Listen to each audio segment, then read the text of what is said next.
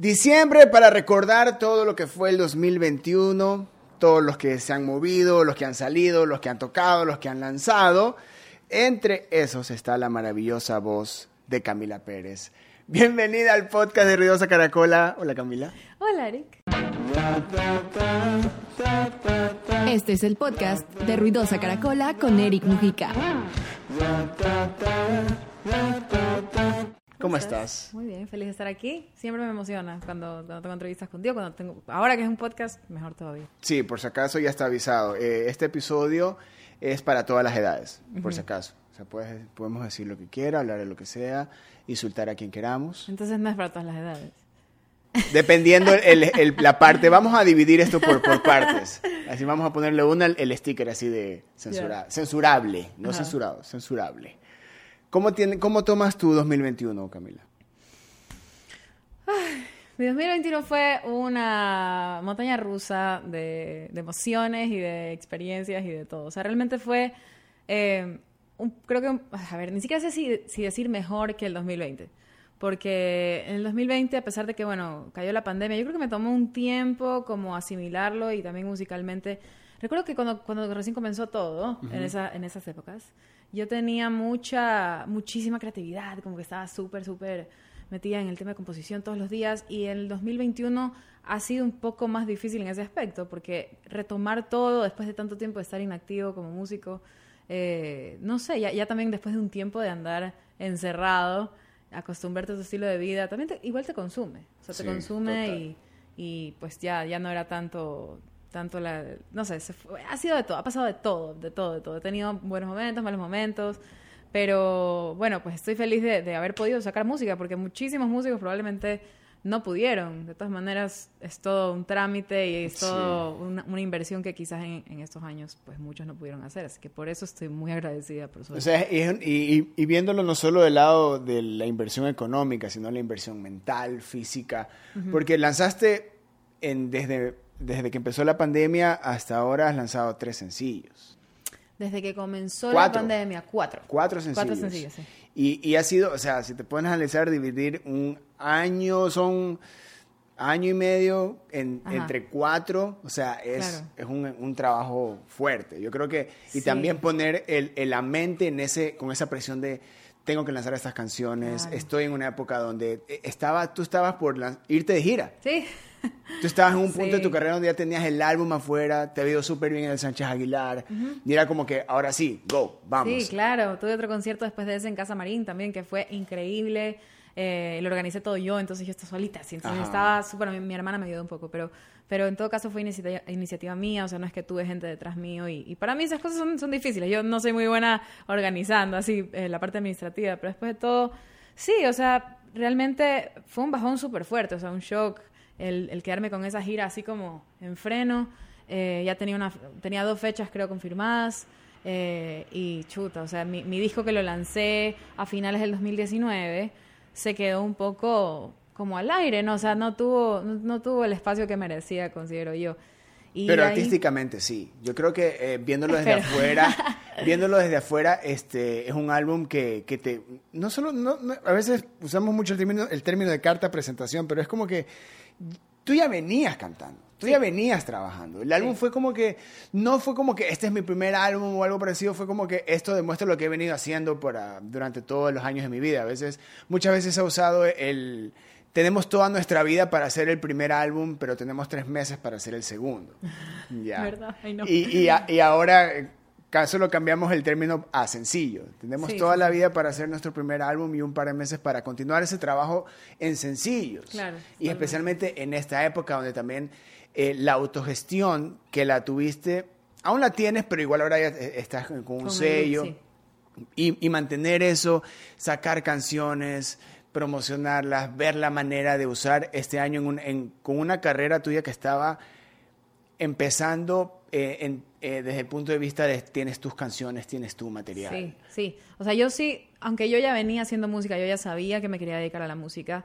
La música es un mundo, un universo. O sea, hay miles de maneras de dedicarte a la música. Entonces yo por mucho tiempo no sabía exactamente qué quería hacer. O sea, sabía que me gustaba componer, pero no lo hice durante mucho tiempo por un montón de razones. Eh, me estaba dedicando más al jazz, pero al final eso no me llenaba tanto. Y, también eso, eso del jazz es un poco incierto, especialmente aquí. No sé, siento que no hay mucha tampoco acogida. Eh, entonces, para mí sí fue un, recontra que comienzo. Cuando yo lancé mi disco y cuando comencé a, grabar mi música, recolecté todas estas canciones que me tomó muchísimo tiempo terminar eh, porque no me había dado cuenta todavía lo, lo, fuerte que es el tema de ser cantautora, así en mi, en mi alma, en mi espíritu, en mi corazón.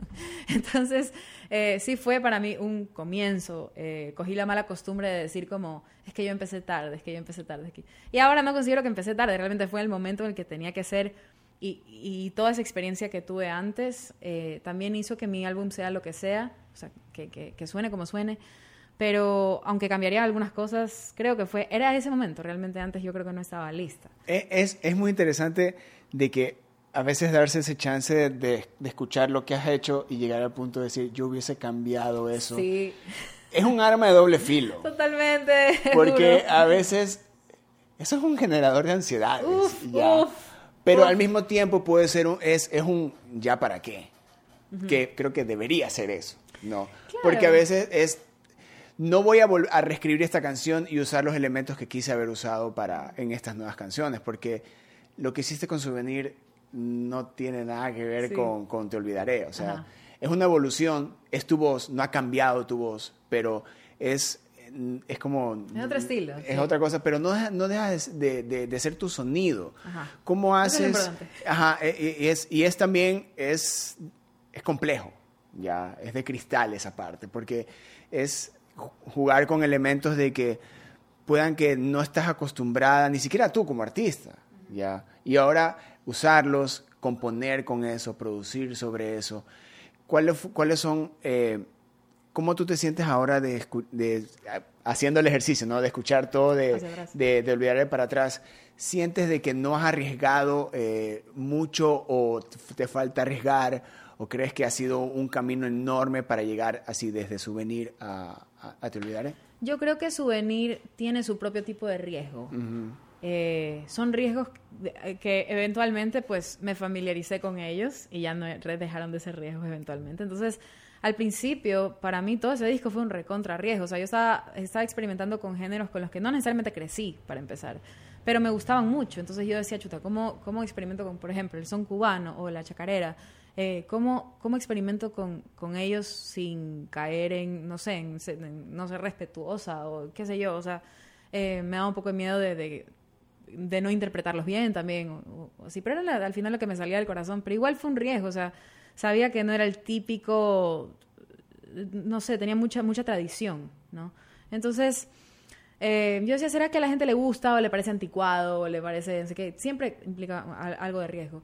Ahora, después, después de un tiempo de lanzar mis primeras canciones y mi primer disco, sí llegué a un punto en el que dije, ya estoy haciendo lo mismo, todo el tiempo. Como que over and over again, estoy haciendo lo mismo y comencé a frustrarme. Entonces, para ese punto ya era como falta de riesgo, ¿no? Ya no estaba, yo ya estaba siendo too, too safe.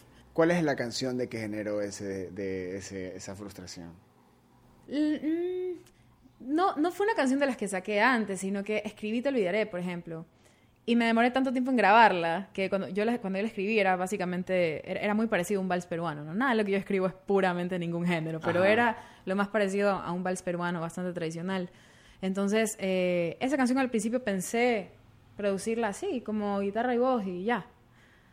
Y con el tiempo, como me demoré, cayó la pandemia, que hacía tantas cosas, ya no sé qué exactamente pasó durante ese tiempo que me volví un poco más, me comenzaron a interesar mucho más los sonidos, un poco más oscuros, un poco más modernos. Algo se quebró. Algo se quebró y también creo que cambié, cambié un poco la música que escuchaba yo. Entonces, em, esa canción ya me comenzó a frustrar porque yo dije, la canción es buena, me gusta especialmente la letra. Entonces quiero sacarla, pero ¿qué hago? Como que quiero hacerle algo distinto, no sé. Entonces fue una búsqueda y, fue a raíz de esa canción, fue a raíz de conocer a, artistas como, y comenzar a admirar, y obsesionarme con artistas como Nati Peluso, como Rosalía, como Zetangana, como tantas personas, eh, Vicente García, también tantas personas que experimentan con esos sonidos tradicionales de cada género, pero también los modernizan. Entonces yo dije, chuta, siento que, que no estoy tomando riesgos. Entonces con esa canción decidí tomar riesgos y hacer cosas distintas. Hay, hay una parte donde, eh, este, eh, y me refería a algo se rompe de que estás componiendo y sientes que e, es, lo mismo y sientes que es lo mismo. Buscar nuevas razones o nuevas inspiraciones para componer, para producir, ¿fue algo que tú te pusiste de necesito escuchar algo nuevo o fue algo súper eh, más orgánico de alguien te presentó esto y tú o lo, escuchaste en algún lado y, te gustó. Solo, como, solo por el hecho de ser fan de la música, no como una cuestión de soy músico y ahora tengo que escuchar algo nuevo porque me obsesiono. Sabes que yo ahora me doy cuenta, cuando estaba pasando no me daba cuenta, pero yo el 2020, el 2000, no me acuerdo si fue 2019, 2019 y principios del 2020, pasé mucho tiempo muy, muy, muy unida con mi hermana, eh, mi hermana Lynn, y ella me enseñó muchísima música que yo no había escuchado, me enseñó mucho hip hop sobre todo. Entonces, eh, y, me enseñó a apreciar tantos elementos de, tanta música distinta que quizás ni se me había ocurrido, porque yo, yo realmente no nací en una casa muy musical. O sea, en mi casa yo, yo vivía con mi mamá, crecí con mi mamá. Eh, no se escuchaba mucha música. Entonces, lo que yo escuchaba eran las cosas que se escuchaban típicas en la radio. Yo crecí con Shakira. O sea, no es que... No es que o sea, conocía a, a, otros artistas como Mercedes Sosa, eh, gracias a mi papá. Pero a mi papá yo lo veía poco, porque después de todo vivía en otra ciudad y todo. Entonces, eh, por eso siempre he sido como, yo misma he tenido que encontrar como música, como encontrar un estilo. Fue difícil porque después de todo no es que hay gente que me pregunta como quién en tu casa canta, quién es músico, nadie. yo no sé, mi cabeza me está pidiendo que pregunte eso, pero ya nadie, nadie, no tengo que yo conozca músicos así, al menos de mi familia directa. Entonces, no sé, mis papás son pintores, eh, son súper buenos con, con toda la, parte manual, pero yo no sé, yo soy un bicho raro. Pero esa voz... no sé. No sé ah, dónde salió. Creo que va a empezar nuestro trabajo investigativo ahorita en Río Caracol. Vamos a buscar las raíces de Camila Pérez. La, ¿Quién canta? Sí. no, no, no sé. Entonces, eh, con mi hermana, que mi, mi hermana vivió en, en, en, Ginebra y escuchaba música totalmente distinta a la que yo escuchaba. Ella me enseñó muchísima música. Entonces yo Pero creo eres que... yacera también. Soy yacera también, sí. sí, sí, O sea, es... Es, raro. Alguien fue, alguien estudió, ya. Pero, y, es muy artístico también porque también cómo llevas tu música, a dónde la, has llevado y, y cómo eh, también eh, has tenido tus canciones que también eh, has tripeado otras cosas. Sí, sí, sí. No por una cuestión de quiero lanzar un, un sencillo, voy a tripear esto. Estela es una de esas canciones. Totalmente, sí, sí, sí. Ya, ese fue. Yo cuando escuché esa canción, yo dije, What the fuck? yo dije, aquí alguien, aquí alguien quiere ser artista. Ya, es, es artista y está trabajando sobre eso. Es como que yo creo que todos en algún momento de nuestra carrera necesitamos ese sencillo que es como que el tripeado. Sí. Ya. Y dije, ok, listo, ya hice mi sencillo tripeado, ahora vamos. Eh, ¿Cómo es como que el siguiente paso? Ajá. Ya, y de ahí vino Háblame, de ahí vino Prefiero, y de ahí estábamos hasta Te Olvidaré. Pero esas tres canciones si las coges, es como que en colores, en sonido, tienen un, marcan una época. Y estamos hablando de un año. Sí, sí, sí. Ya. E, bueno, dos, eh, dos, dos porque sí, ya casi son casi dos desde que, comenzó la pandemia. Es como un solo año todo sí, esta sí, Sí, todo. Pero también es, es en, esa, en esta época, tener esos saltos artísticos es, es también un reto enorme, pero no, no ha dejado de ser natural. No es que se muestra, no es que eres tú tratando de encajar en algo. Claro. Sí, o sea, qué bueno que me digas eso, porque realmente eso es lo que trato de hacer. No estoy tratando de imitar a nadie. Tengo influencias muy fuertes de muchas cosas y, y por lo general cuando me gusta algo me obsesiono. Me obsesiono, entonces como en mi cabeza todo suena a eso. Entonces, obviamente hay influencias de, de los artistas que escucho ahora pero no ha sido por un tema de chuta. Esto está pegando ahorita, esto tengo que hacer. Para nada, o sea, y, tampoco. Y realmente, yo creo que a mí siempre me ha gustado dejarme llevar en ese aspecto y, y, serle fiel a lo que, lo que el cuerpo y la cabeza me están pidiendo en, en ese momento. Entonces, me encanta la idea de ser una artista ecléctica y tener totalmente géneros nada que ver, como tengo por ahí eh, qué sé yo, como te decía, una chacarera, tengo otro vals peruano, tengo un son cubano, tengo una canción que no sé qué carajo es, que te olvidaré, no sé qué carajo es esa vaina, no, sé, no tengo idea, no tiene género, pero eh, y por aquí comenzar con sonidos un poco más digitalizados, cuando siempre he escrito de una manera súper orgánica, es como, igual sigo siendo yo, yo siento que siempre y cuando no lo fuerce, eh, va a seguir sonando a mí, aunque los géneros sean distintos. No quiero caer en un solo género. Eso la verdad es que siempre me aburrió. Yo me aburro muy rápido de las cosas. O sea, te pones intenso y ya fue. Totalmente. O sea, literal, escucho una canción y yo la puedo escuchar te lo, me pasa hasta con la comida. Me, me, me, obsesiono con un tipo de desayuno, lo desayuno todos los días por dos meses. Y, después ya no quiero saber más, ya hasta pienso en el tigrillo que me como todos los días y ya, uh, ya me da asco por un tiempo hasta que después ya me vuelve a, gustar más tranqui. Entonces lo mismo con la música, yo me, encuentro una canción, una que me gusta y me consume, o sea, la, escucho y la repito y la repito y la repito y la repito y la repito así por semanas hasta que es como que ya, tranqui, ya busquemos otra. Y así eres con la música, pero ¿cómo eres con la letra? Uf, ah, con las letras sí es distinto. Con las letras, yo soy muy, muy, muy minuciosa con mis letras. Me gusta, las letras creo que son lo que más me consume, ¿sabes? Porque yo puedo pasar tres días en dos o tres frases o en una frase a veces. Porque no solamente me gusta, a, mí, no, me gustan las cosas que riman por rimar.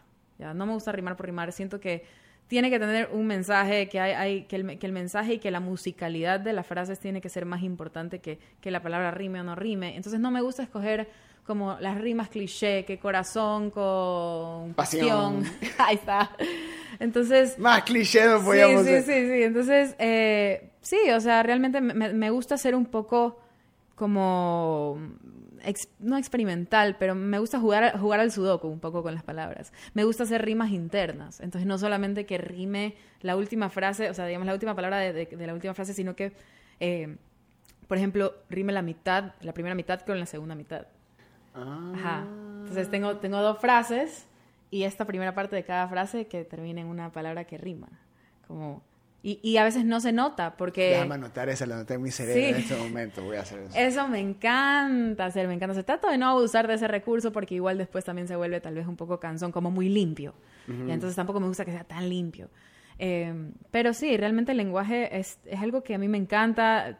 Yo creo que empecé en el mundo de escribir, o sea, del songwriting, escribir mis propias canciones por, por artistas como Drexler, por ejemplo, que realmente las letras de Drexler a mí me, me, totalmente deconstruyeron la cabeza. Eh, entonces, no sé, es, un proceso, igual pienso que me faltan bastante para llegar al punto en el que quiero llegar con las letras, pero es un proceso. Cuando eh, hacemos música, eh, nos ponemos en un mood. Creo que es, muy, es muy, fácil entrar en, el, en un mood para componer con, esta, con la guitarra, con un piano, que sea. Pero cuando estás en la parte de la letra o lo estás viviendo, o lo viviste o lo quisieras vivir o te lo estás inventando. ¿Qué tan, eh, eh, cuando tú compones, eh, ya has pasado la parte de que estoy viviendo esto, viví esto, o la parte de te creas un personaje para... Ahorita estoy en esa última parte. Te olvidaré. Sí, te olvidaré, es más o menos así, y unas canciones nuevas que estoy escribiendo también son así. digamos, historias prestadas, les digo yo porque después de todo siempre hay algo de mí en las letras, o sea, yo creo que cada personaje que me invento puede ser, aunque sea una pequeñísima fracción de, de, mi, o de mi personalidad, o habla sobre algo en lo que creo. Por ejemplo, Virginia. Eh, mi canción Virginia es, yo no, yo no es que soy Virginia, o sea, no es una canción, no, no es una historia que yo he vivido personalmente, pero la escribí porque me, me, interesaba mucho, o me molestaba mucho, mejor dicho, la imagen que, que, que se presenta, por ejemplo, en las redes. Esto de ser perfecto, ¿no? Y demostrar que tienes una vida perfecta. Que es lo lógico, la gente no quiere poner su, su, su ropa sucia ahí a que todo el mundo la vea, ¿no? Pero es, lo lógico que vas a enseñar lo mejor de tu vida. Pero también como generación nos ha creado, a mí personalmente me ha creado una cantidad de ansiedad horrible, una, una, costumbre fea de compararse. Em, por eso y por otras historias que escuché de otras personas, así como fui recolectando y, y quería hablar sobre esa, esa necesidad de, de, de como querer presentar al mundo una cara perfecta y súper pulcra y súper como... Mm, y por dentro estar sufriendo.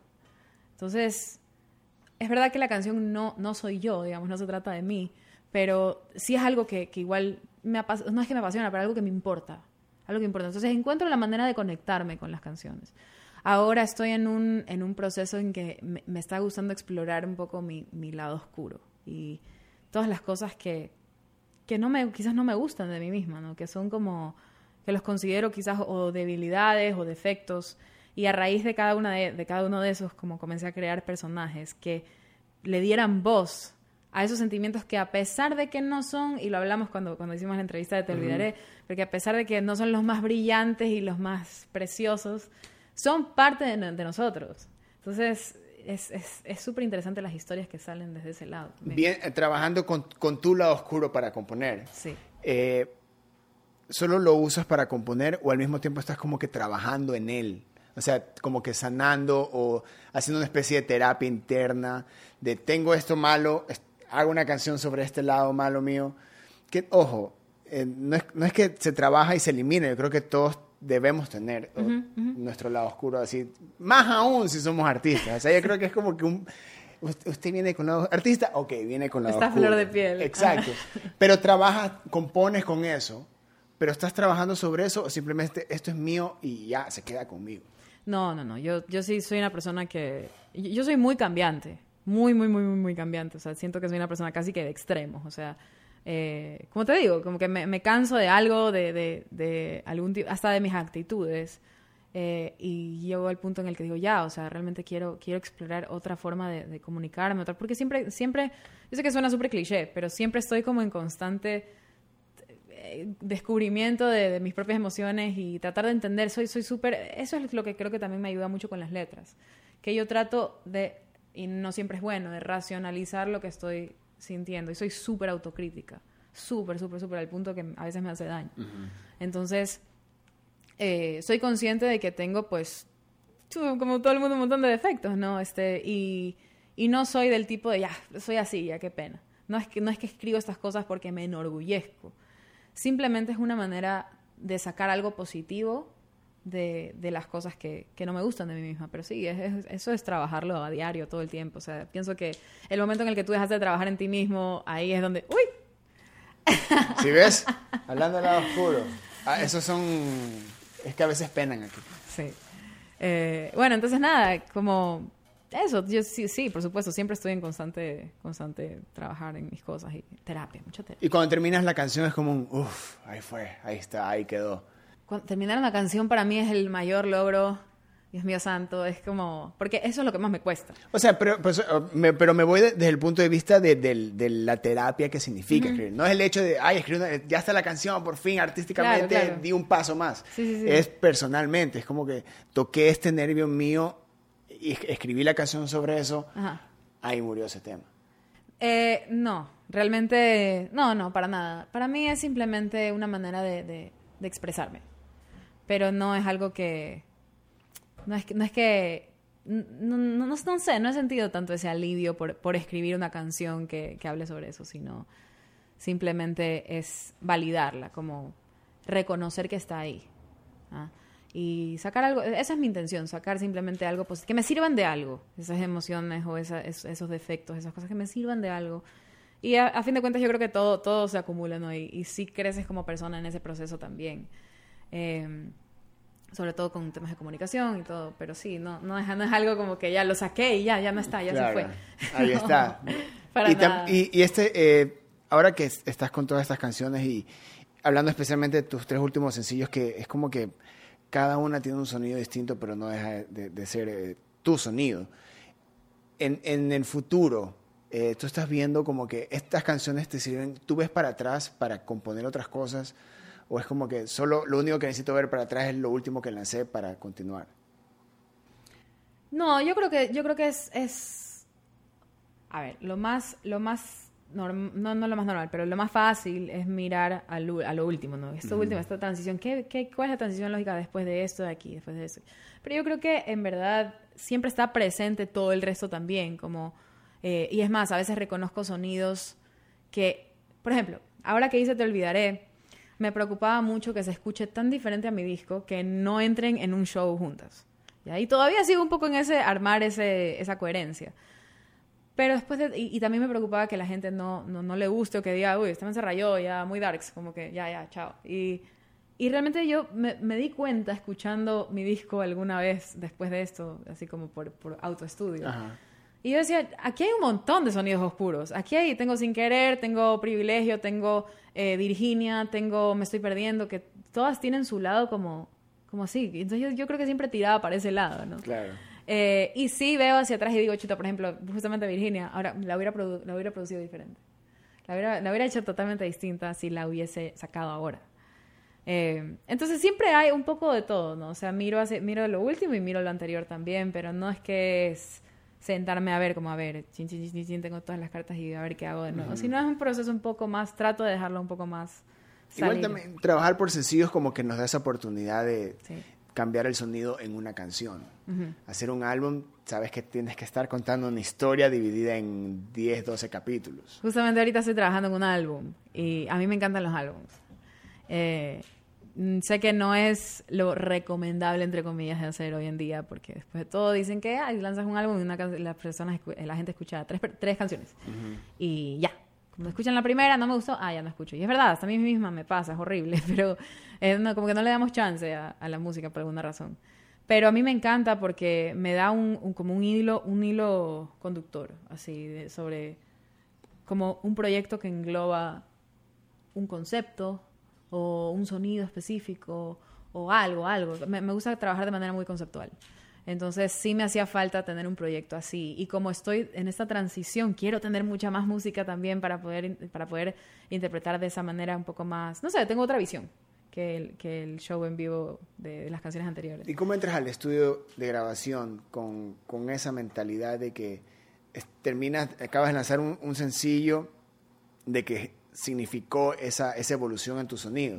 Es como que voy a entrar a un álbum porque quiero este sonido en 10 canciones más. O es un, mira, sabes que vamos a hacer este tipo de cosas, este tipo de cosas, este tipo de cosas. Y simplemente cuando ya estén las 10 canciones listas, suenen como suenen, vemos cómo los unimos en un concepto de álbum. Yo como ahora estoy produciendo, eh, también estoy haciendo mis maquetas y, bueno, eh, me meto un poco más por ese lado siempre que compongo una canción, eh, sí, sí estoy con la mente en, que de cierta manera englobe ese mismo sonido, ¿no? O sea, como que de, todas maneras no soy yo la que termina de, confeccionar ese sonido porque tengo mis, ingenieros, mis productores y todo. Eh, entonces, es un poco, es, es como un poco de todo porque yo me tengo que dejar ser libre en cuanto a la composición y lo bacán es que también estoy escribiendo varios géneros. O sea, no es que es un solo género y va a ser que este género raro que no sé qué es. No, sino que cojo elementos percutivos, por ejemplo, de distintos géneros que me encantan y a raíz de eso voy construyendo. Entonces trato de que sea lo más, lo menos pensado posible. Eh, lo menos pensado posible de que no, no, forzarme de que si es que usé tal plugin en tal, en esta canción voy a usar el mismo plugin acá. No. Pero, pero sí es como un mood es un mood, es, un, es una, algo, algo sensorial que me gusta que se mantenga presente a lo largo de todo. Entonces es como muy, muy, es una respuesta un poco ambigua la que te estoy dando, pero, pero es que de lado y lado, es una experimentación, por eso es tan difícil. Claro, por eso es, mejor en la práctica ciertas cosas. Totalmente, o sea, es súper difícil. Pero, y ahora entrando en tu parte de, de obsesiva, ¿cuándo o cuánto tiene que pasar para que una canción esté lista? Si vas a hacer un álbum, es como estás como que sabemos cuánto tiempo nos va a tomar hacer un álbum, cuándo, cuándo decir la canción ya está lista. Claro. Porque sabes de que también, eh, y eso justo hace un momento lo conversábamos con David López, es de la canción siempre va a tener una luz distinta. Cuando la, la, grabaste, cuando la vuelvas a tocar, cuando está en versión video, cuando está el, el lyric video, cuando está en sesión, o sea, siempre va a empezar a tener como que sus escenarios, eh, varios escenarios. Pero tú sabes de que ya hay un punto en el, a los dos meses en, la misma canción vas a decir, ya, que ya está la canción. Sí, claro. Sí, o sea, a ver, mira, a mí, a mí lo que hablábamos antes de, haber sacado cuatro sencillos en, en, poco menos de dos años, para mí es poquísimo. O sea, yo en realidad quisiera sacar música muchísimo más rápido. Desgraciadamente es un proceso un poco lento. Bueno, también por la pandemia fue súper difícil. Este, pero mi idea no es mantenerme así. O sea, si quiero lanzar música más rápido. Es definitivamente muy difícil para mí hacer las cosas rápido. Súper, súper difícil. Es como, trato también de buscar la inspiración. Siempre yo hablo, y les hablo a mis alumnos, porque también soy profesora, les, hablo de... ¿Eres profesora? Sí, yo soy profesora de songwriting. Este, y entonces yo les hablo un poco de buscar la inspiración activamente, porque a veces nos sentamos ahí a, esperar a que llegue, no, es que no estoy inspirado. Te tienes que sentar y sufrirla, esa es la, la realidad, o sea, es horrible sentarte y ver que te salen cosas turrísimas y ver que no logras nada, quizás no se te ocurre nada, es feísimo y a mí me pasa también, es, normal, es humano, que eso te, te, aleja un poco del proceso también, es como que no quiero, ahorita no tengo ganas de sentarme a fracasar, pero es parte del proceso. Entonces, ¿Cuánto, o sea, ¿Cuánto tiempo toma? No te puedo decir. Cada canción ha sido distinta. Hay canciones que... Háblame, por ejemplo. Yo me senté y la escribí. O sea, esa canción fue de arriba abajo, literal. Hay otras que se demoran un par de semanas. Hay otras que tengo la idea desde hace tres años y hasta el día de hoy no se me ocurre el coro, el maldito coro, o el puente, o todavía no me queda claro el arreglo, o todavía no me encaja con el resto de canciones, entonces lo lanzo después. Entonces, realmente cambia el tiempo en el que está lista cada cosa. Eh, y me he vuelto mejor, aunque no creas, sí soy obsesiva y lo que quieras, pero Dios mío, le saqué canas verdes. El otro día hablaba con Pechiche Mena, que él, que produjo, produjo Estela y háblame y, prefiero. Y él me dice, tú sí que eres jodida, tú eres bien jodida, porque yo le mando a decir como, chuta, es que aquí, aquí me suena como que escucho mi voz y escucho como si estuviera sonriendo y no quiero que se escuche como que estoy sonriendo. Cosas así que ahora yo digo, chuta, ya, pues un poco exagerada, un poco demasiado OCD. Entonces, bueno, eso lo he mejorado un poco. Em, ahora, por ejemplo, la manera en la que trabajamos con mis productores es la melodía, la, la, la, melodía principal, ¿ya? La voz principal, cuatro tomas. Cuatro tomas de arriba abajo. Y ahí. Y entonces de eso hacemos el comping y escogemos... ¿Cómo te sientes cuando tienes que solo cuatro tomas? para realizar, o sea, para llegar al cometido, o sea, necesitas cuatro tomas. No me siento mal, porque realmente me funciona muy bien, porque antes grabábamos, la, primera vuelta de Te Olvidaré, porque la grabamos varias veces, la, la deconstruimos y la volvimos a grabar. Entonces, la primera vez grabamos, ¿cuántas tomas habrán sido? Dios mío, Dios mío santo, no me acuerdo. Y era, las grabábamos por secciones, como que primero esa sección, después esa sección. Entonces, habían 15 tomas de cada sección, sección y al final hacer el comping y escoger esas partes que tenían la mejor energía. Porque, o sea, para la gente que no sabe, la producción no es que te metes y grabas una sola y es la que quedó, sino que es un proceso súper minucioso. Entonces, chuta, nos tomaba demasiado tiempo. Entonces, ya después descubrí, y yo fui la que le dije al Coca, que es el que me produce ahora, le dije, Coca, grabemos solo cuatro, solo cuatro. Y de ahí escogemos las mejores partes. Y si algo no está bien, grabamos esa parte. Pero me parece la mejor manera de trabajar en realidad, porque si no se pierden demasiadas horas de estudio y ya uno comienza a, sobrepensarlo, ya es el overthinking que como chuta, pudiera, no, no, pero es que me puede salir mejor, pero es que me puede salir mejor. Y por lo general, para mí al menos, las primeras tomas son las mejores, porque tengo más energía y estoy... Como... Es como que la primera approach sobre la canción. Sí, no estoy, no estoy pensando tanto, además. Después ya es como que, ¿y qué tal si lo haces así? ¿Y qué tal si lo haces así? Entonces se vuelve demasiado confuso el proceso y se pierde un poco lo orgánico. Y también te das ese, eh, eh, eso que pasa hablando de las canciones que tienes tres años que no terminas de componer. Si te resulta doloroso o normal decir, ¿sabes qué? Esta canción no la puedo componer. Next. Me ha pasado varias veces, muchísimas veces. Em, justamente yo veía un, un, masterclass de, ay, no me acuerdo, pero es un autor súper famoso, no es músico, pero es autor, y él decía que incluso los malos cuentos, él escribe cuentos, que incluso los malos cuentos es recomendable que los termines, porque ese ejercicio de terminarlo es súper, súper, súper, es difícil y te da muchísimo aprendimiento, como que aprendes más de un, un cuento mal contado que de uno bien uno, de un cuento mal escrito que un cuento bien escrito. Entonces, eso yo debería hacer más, o sea, realmente terminar todas las canciones, aunque siempre cuando estoy escribiendo una canción al principio me fascina. Es como, chuta, que esto es, ah, va a ser mi próximo hit. Y ya van pasando los días y es como, esa está buena, pero... Empieza a entrar la objetividad. Empieza a entrar la objetividad. Eh, y también a medida que se le enseña a otras personas, voy viendo también eh, y, me, nutro un poco del feedback.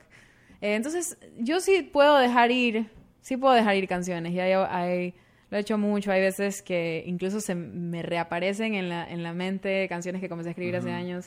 Y es como, uy, no, no voy a retomar esa canción nunca, así literal, no. Sí puedo, sí lo puedo hacer. Y ahora, recomendable entre todas esas canciones, que por lo visto ya está armado el 2022, más o menos. ¿qué, tienes o qué, qué esperas para tu 2022? En el 2022 quiero lanzar mi disco, definitivamente. Entonces estoy pensando en lanzar eh, unos tres sencillos y mi disco. Ah, que realmente pensaba lanzarlo, iba a ser en el 2020, en realidad. O sea, se terminó atrasando por las razones que no repetiremos una y mil veces. Pero Em, igual en ese entonces el disco que yo tenía en mente tenía como otro concepto, tenía hasta otro nombre. Quería sacar un disco, pero igual mm, fueron cambiando las canciones hasta que cambió por completo el, proyecto.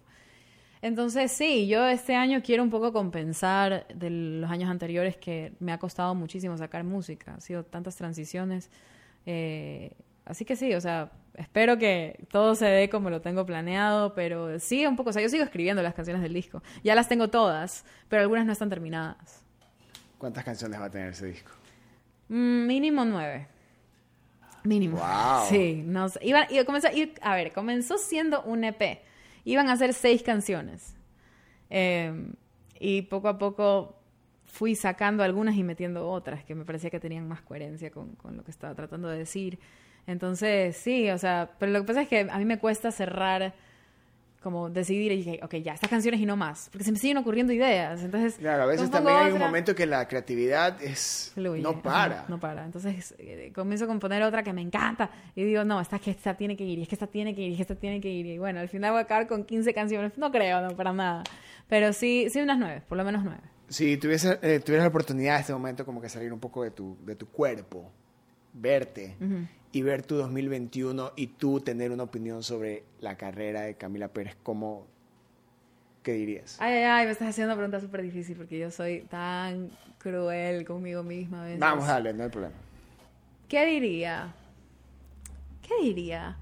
Eh, yo creo que sobre todo lo que me ha generado más presión es, es que, o sea, lo que yo creo que, que desde el lado del público se debe ver un poco desesperante es que no lanzo música tan rápido como, como pudiera, como chuta, ¿por qué no lanzas? Entonces, hay veces que, y lo he dejado de hacer porque fue súper contraproducente, yo, lan- yo subía en Instagram o en TikTok o lo que sea, pedacitos de canciones.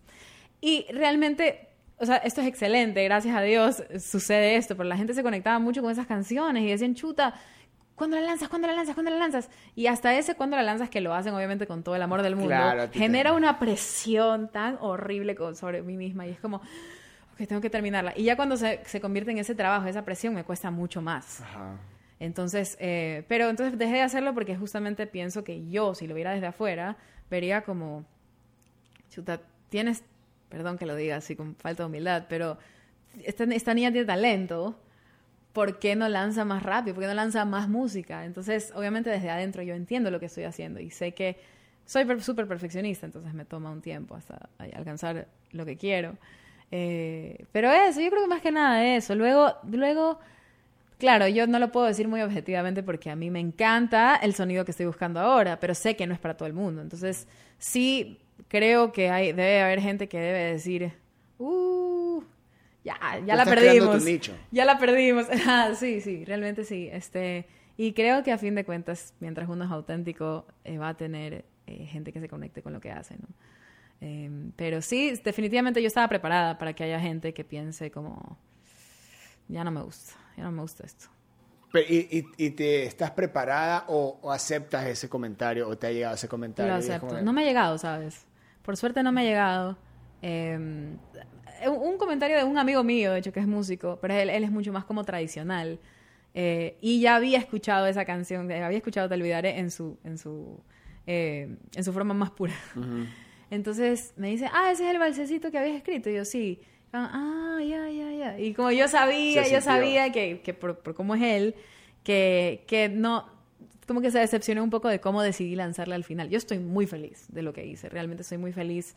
Creo que la gente correcta lo, lo supo apreciar. eh, y es solamente el comienzo, o sea, no me han llegado por suerte, la gente ha sido muy, muy buena conmigo y, y no, no, ha- no, ha- no ha habido un comentario de, de esta canción que sacaste está fea. No, nada que ver, nada que ver, nada que ver. Este ha sido más bien lo contrario, como que he sentido que lo, lo han, lo han acogido muy bien. Tengo dos preguntas para terminar. Tres artistas locales que tripees. Luz Pino siempre es mi primera. Luz Pino me encanta. Fiebre, me fascina. Y La Torre. Ah, qué bacán. Sí, sí, sí. La Torre. Ya, ya estas tres personas están hartas de que yo les diga todo el tiempo, no, gracias, en serio, gracias por tu música, te juro. Como que en serio, a mí me gusta mucho eso, como Ajá. verbalizar y decirles a las personas, especialmente locales, que tanto nos falta, como que, que la gente se, se, se, se conecte más con la música local. Entonces, lo hago porque sé que lo también lo necesitan, pero ya han de estar ya siempre la misma man. Siempre la misma man que me escribe a decirme como que "Ay, felicitaciones ya acá. ellas tres. Nomás le das like al comentario. Sí, sí, ellas tres me fascinan, me encantan. Siguiente pregunta. ¿El ser humano Wow. nace o se hace con groove? Uy, el ser humano se hace. Yo creo que se hace. Un poco de las dos. Voy a decir un poquito de las dos. Eh, es que el groove. Yo me acuerdo, por ejemplo, cuando comencé a estudiar jazz y me trataban de enseñar como el, el significado del, del, concepto del swing. Yo no entendía un carajo. Yo, ¿qué es esto? Es súper ambiguo. Como que, es como que swinguea. Y yo, no entiendo cómo funciona esto. Y yo, ¿qué es esto? Entonces, después, fue, fue después de un buen tiempo de, de escuchar mucho jazz y estudiarlo. Obviamente no es que tengo el mega swing. O sea, hay gente que, que tiene un swing insuperable al, al, al cantar jazz y, y, otros géneros también. Entonces, eh, yo creo que, yo creo que se hace. Yo creo que sí se, yo, a ver, yo creo que sí se puede hacer. Esa es mi respuesta. Sí se puede hacer. Pero también se nace. Eso pienso yo. Sí. Felicitaciones por estos dos años, eh, por ese gran trabajo, por darte las oportunidades como artista de evolucionar y de, de, salir de la zona de confort. Y yo creo que eso hace que el artista tenga varios años de trayectoria, porque se nota que lo que hace, que ama lo que hace. Uh -huh. Y en ti se te nota y mantén esa esa vibra, esa música, esa voz. Y bueno, esta es la casa, sabes que puedes venir cuando quieras. Si Gracias. tienes novedades, nos mandas spoiler nada más. Obvio, obvio. Y estamos pendientes, así que... spoiler específicamente para... Felicitaciones por, por este año también, increíble. Gracias, Eric, gracias y no, yo amo, amo, amo la ruidosa caracola, amo tu podcast, amo tener entrevistas contigo, es muy, muy bacán. Es bacán hablar de músico a músico, que no, no, no, no siempre se da. Es, maravilloso. Sí. Ahí estaba Camila Pérez, otra artista desbloqueada aquí en Ruidosa Caracola gracias a Bex. Ahí tienen más episodios, tripéenlos todos, compartan este, hagan lo que quieran con este. Yo soy Eric Mujica, adiós. Ruidosa Caracola es una producción de Tripea. Suscríbete, compártelo y escucha nuestro playlist en Spotify.